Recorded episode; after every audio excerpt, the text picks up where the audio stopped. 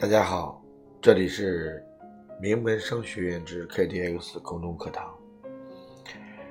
关于之前给大家提到的呃四种逼单的技巧和思路，那大家在应用过程当中呢，要根据不同的客户的特点，针对不同的需求进行不同的逼单。今天要给大家讲的是另外两种逼单的思路和方法。一种逼单方法叫案例逼单法。所谓的案例逼单法呢，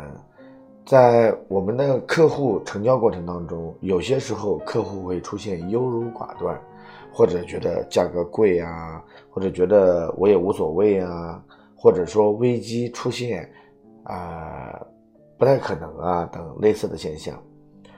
通常来说，这种客户他实际上是在打一种心理的技巧关。就是这种事情我不可能发生，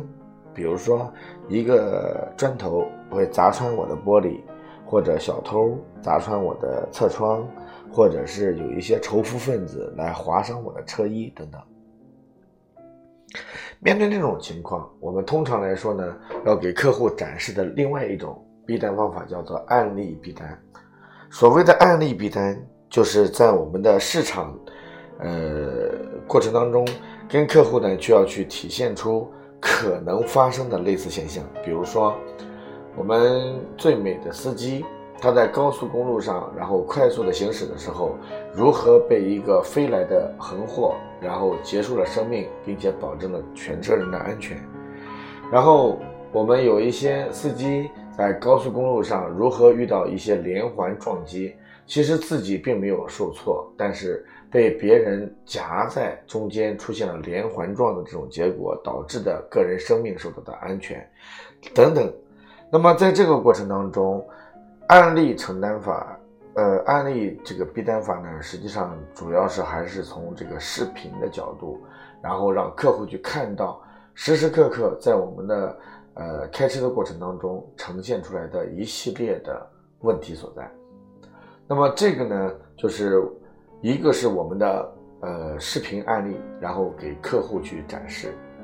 第二个呢，就是我们要去把我们在客户成交过程当中的其他的一些现实的案例，通过口语的表达，让客户去知道哦，原来我们身边当中有类似的客户存在。所以案例逼单法主要是通过。别人的案例可能发生在你身上产生的危机的迫切感，从而逼客户快速成交。那我在呃批州的时候呢，曾经呃跟宝姐他们一块儿去做车管家的一个群狼战术的时候，啊，当时有一个玛莎拉蒂的一个客户，然后来到了我们的一个店面当中。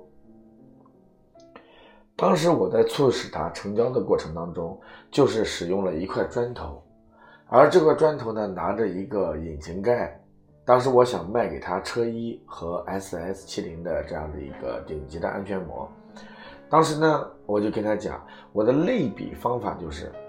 那老板，我可能就是一个仇富主义者，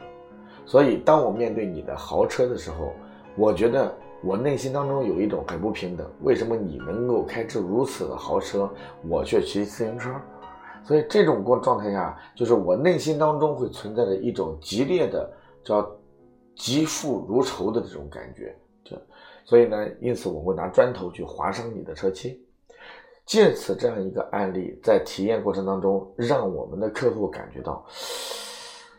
我们的生活当中确实存在这种人，所以。案例成交法最重要的就是让客户感受到社会当中以及生活当中随处存在的可能发生在我们身上的案例，从而促使他快速下单。所以，第五种逼单方法叫做案例成交法。那第六种是什么呢？第六种叫欲擒故纵法。什么叫欲擒故纵法？就当我们发现这个客户可能在当下不可能马上实现的时候，比如说这个客户他可能就，呃，给你各种理由，哎呀，我要问问我老公的意见啊，或者我要问问我老婆的意见，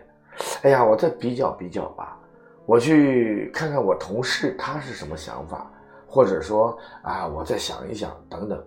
这种客户呢，属于一种优柔寡断型的，但是恰恰他们实际上在买与不买之间，倾向于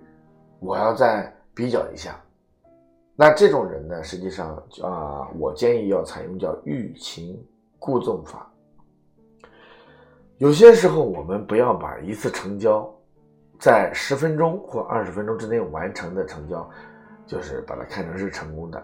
有些时候，把客户放走了，通过后期的跟进、短信、微信、朋友圈以及电话的跟进呢，其实。一旦他在第二次、第三次、第四次回来的时候继续成交，这也是一种成交方式。所以我要特别跟大家讲，欲擒故纵法就是可以提前把客户放出去，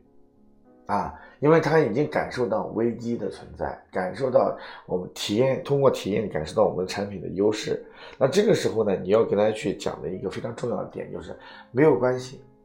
实在。你不太愿意今天成交，那就回去吧。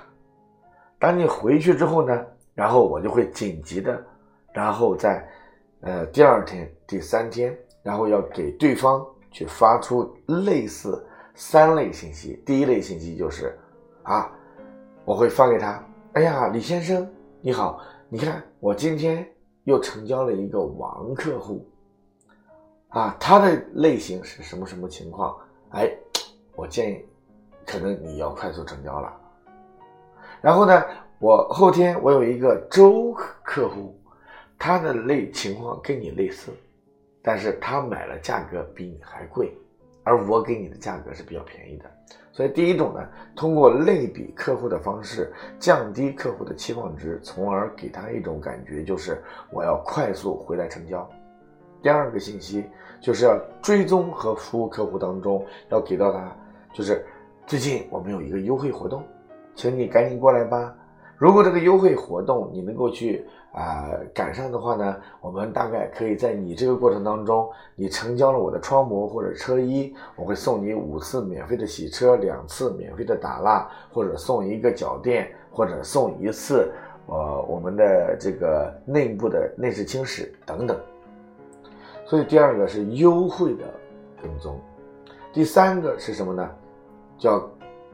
时间紧迫型跟踪。什么叫时间紧迫型跟踪？就告诉我们的客户，本来你现在做一个车衣一万五千八，你现在买我的 SS 七零，现在的价格套餐是比较高位的，但是截止到一月三十一号之前，那么我可以有针对性的针对我的客户给出十个名额，